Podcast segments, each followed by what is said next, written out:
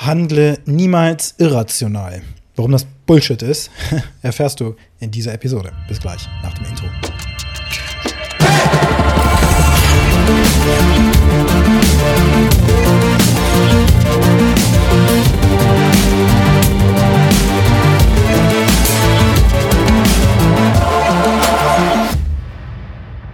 So, ich mache gerade meine Business 8 voll. Das sind ganz klar definierte Handlungen in meinem Marketing, die ich jeden Tag, nein, anders in meinem Business, jeden Tag tun muss und werde, damit ich im Marketing und auch auf dem Marktplatz und in meinem Unternehmen eben nach vorne komme. Und momentan, jetzt für die nächsten 90 Tage, ähm, habe ich mir vorgenommen, dass ich ausschließlich in mein Marketing investiere, sodass ich mehr und mehr ähm, Sichtbarkeit am Markt generiere. Dazu habe ich mir eben acht Handlungen überlegt, die jeden Tag erfolgen müssen, damit ich entsprechende Reichweite erziele und damit ich dieses Ziel eben auch erreiche. Und so arbeite ich schon seit jetzt drei Jahren, dass ich äh, mein Leben im Grunde mit einfachen Checklisten durchstrukturiere, also mit Listen führe ähm, und mir wirklich für den Tag überlege, was sind die vier Handlungen, die ich vollziehen muss, damit ich am Ende der Woche ähm, meine Gesamtziele erreiche, die ich mir am Sonntag zuvor für die Woche ähm, überlegt habe, auf Basis dessen, was ich in der Vorwoche für Erfahrungen gemacht habe. Das heißt, jeden Sonntag setze ich mich hin und überlege, wie wird die nächste Woche durchstrukturiert. Also ich plane voraus. Denn wir planen grundsätzlich viel zu wenig. Also auch du wirst viel zu wenig planen im Bezug dazu, wie viel du in der Ausführung bist. Das führt dazu, dass du dann deine Mitarbeiter unterbrichst, ähm, dass du selbst dauernd unterbrochen wirst, dass du im Grunde am Ende des Tages auch das Gefühl hast, äh, irgendwie habe ich nicht wirklich was erledigt. Das ist immer wieder derselbe Kram, den ich so wegballere und irgendwie hört das gar nicht auf. Es ist, du drehst dich praktisch in so einem Hamsterkreis. Und das muss natürlich aufhören. Wie kann das aufhören? Indem du alles, was du tust, im Vorhinein festlegst und dann eben auch tust, wann du es geplant hast.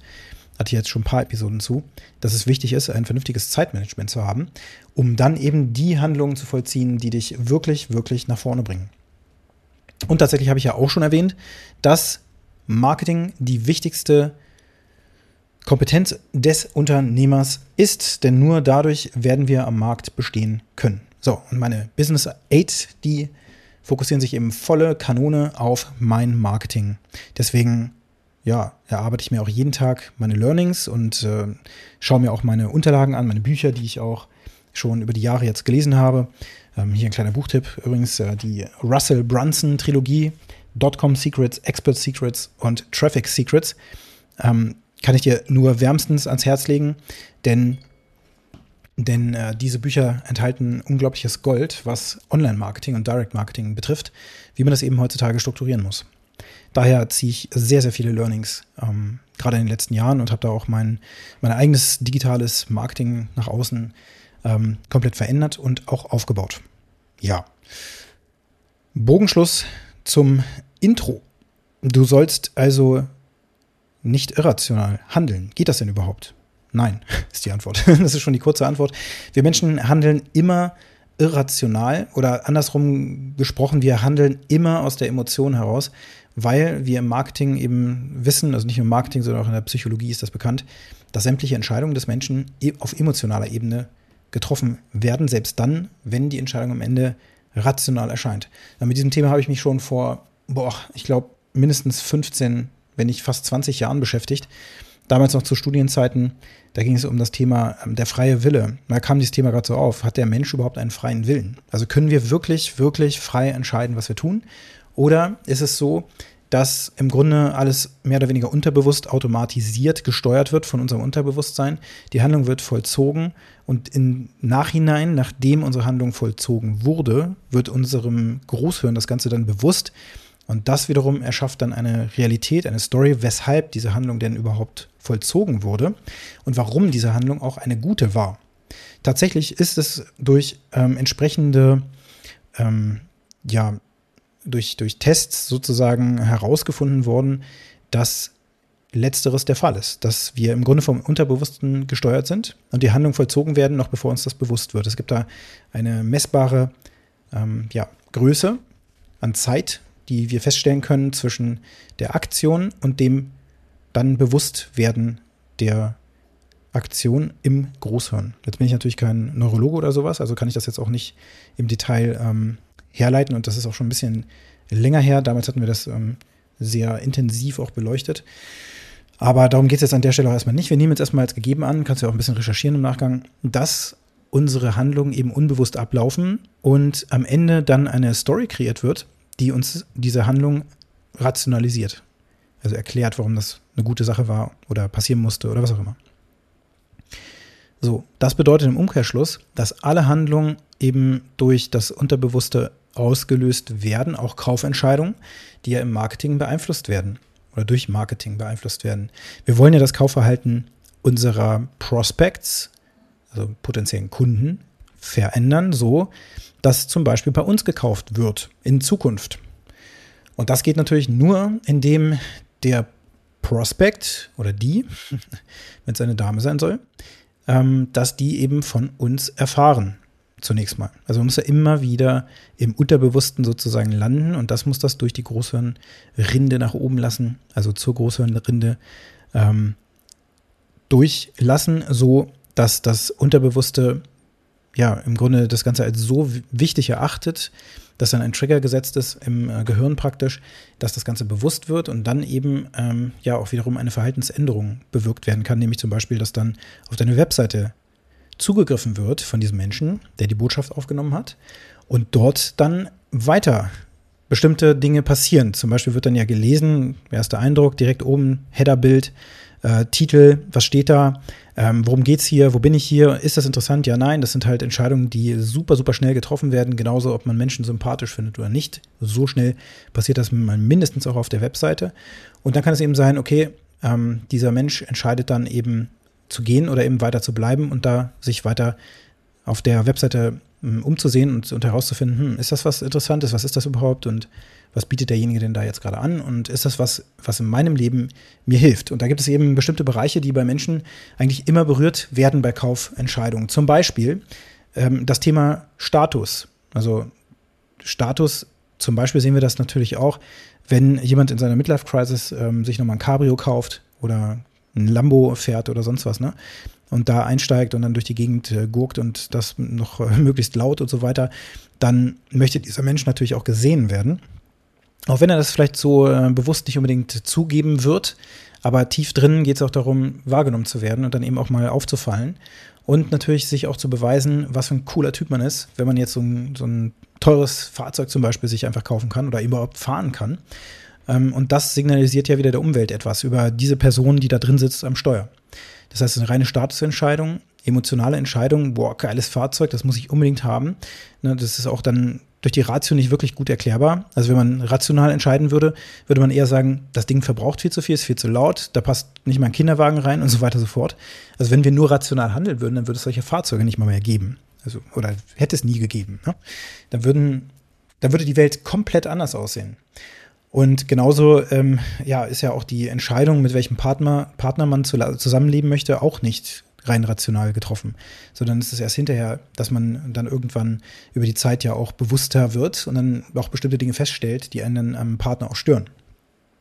Das kennst du ja sicherlich wahrscheinlich auch aus deiner Beziehung zu Hause, dass am Anfang natürlich alles IT-Tighty ist, äh, rosarote Brille und so weiter und dann irgendwann wenn man so in den Alltag abgleitet, dann zeigen sich neue Facetten und dann, ähm, ja, entscheiden wir vielleicht auch anders. Ne? Dann können wir auch sagen, gut, wir sind gar nicht kompatibel, das war es hier an der Stelle. Und auch die Entscheidung, mit welchem Partner wir uns einlassen, kann auch sehr wohl mit Status zu tun haben. Und natürlich ist es so eine rein emotionale Entscheidung in sehr vielen Fällen natürlich. Ähm, wenn das jetzt wirklich mit Liebe zu tun hat, ne, dann ist es so, dass eben da diese Emotion dahinter steht. Ja, und diese Emotionen, die wollen wir mit unserer Botschaft erreichen, damit wir diese Irrationalität auch bedienen. Es muss einfach klar sein, dass jeder Mensch immer irrational handelt. Das heißt, wir müssen immer über die Emotionen gehen, weil die Emotion die Kaufentscheidung ist. Und das bedeutet, dass in jeglicher Botschaft, sei es übrigens, ob du jetzt Kunden gewinnen willst oder Mitarbeiter für deine Firma gewinnen willst, dass du eine emotionale Botschaft aufbauen musst.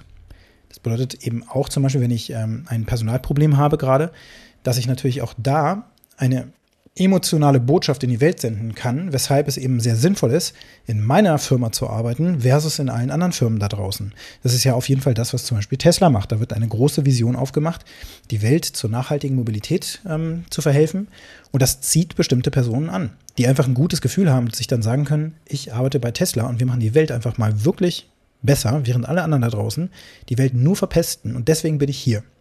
Und wenn das für diesen Menschen eben wichtig ist, dann wird dieser Mensch auch nach solchen Gelegenheiten suchen und wird dann auch abwandern bei anderen Firmen, die offensichtlich ähm, zunächst mal anderes im Sinn haben, vielleicht reine Profitgier und so weiter und so fort.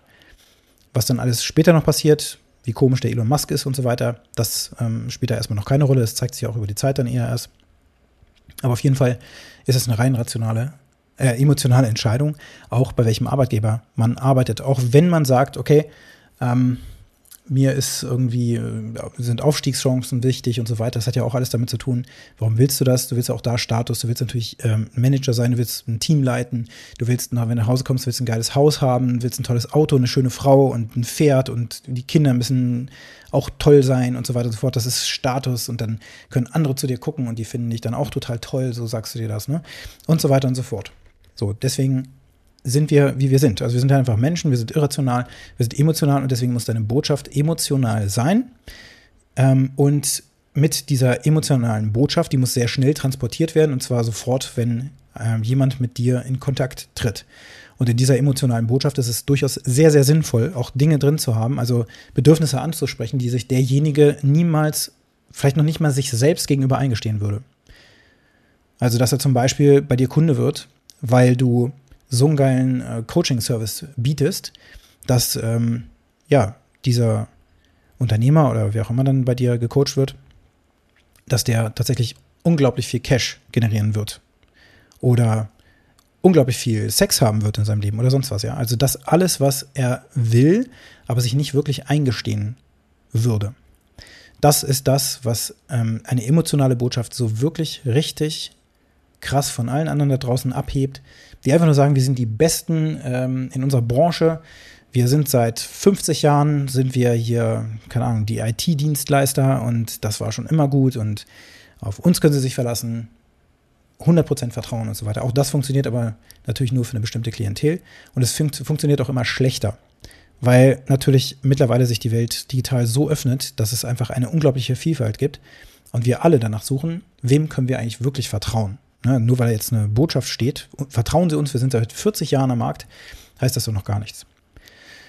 So, die Aufgabe heute für dich lautet, wo kannst du in deinem Marketing mit einer emotionalen Botschaft deine Reichweite deutlich vergrößern und auch die Anziehungskraft für deine möglichen Kunden oder auch Mitarbeiter der Zukunft krass verstärken.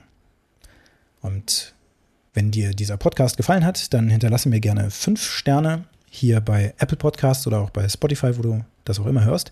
Das hilft mir, dass die Reichweite dieses Podcasts auch ansteigt und dass auch noch andere Personen diesen Podcast finden werden. Und in diesem Sinne wünsche ich dir jetzt einen produktiven Tag.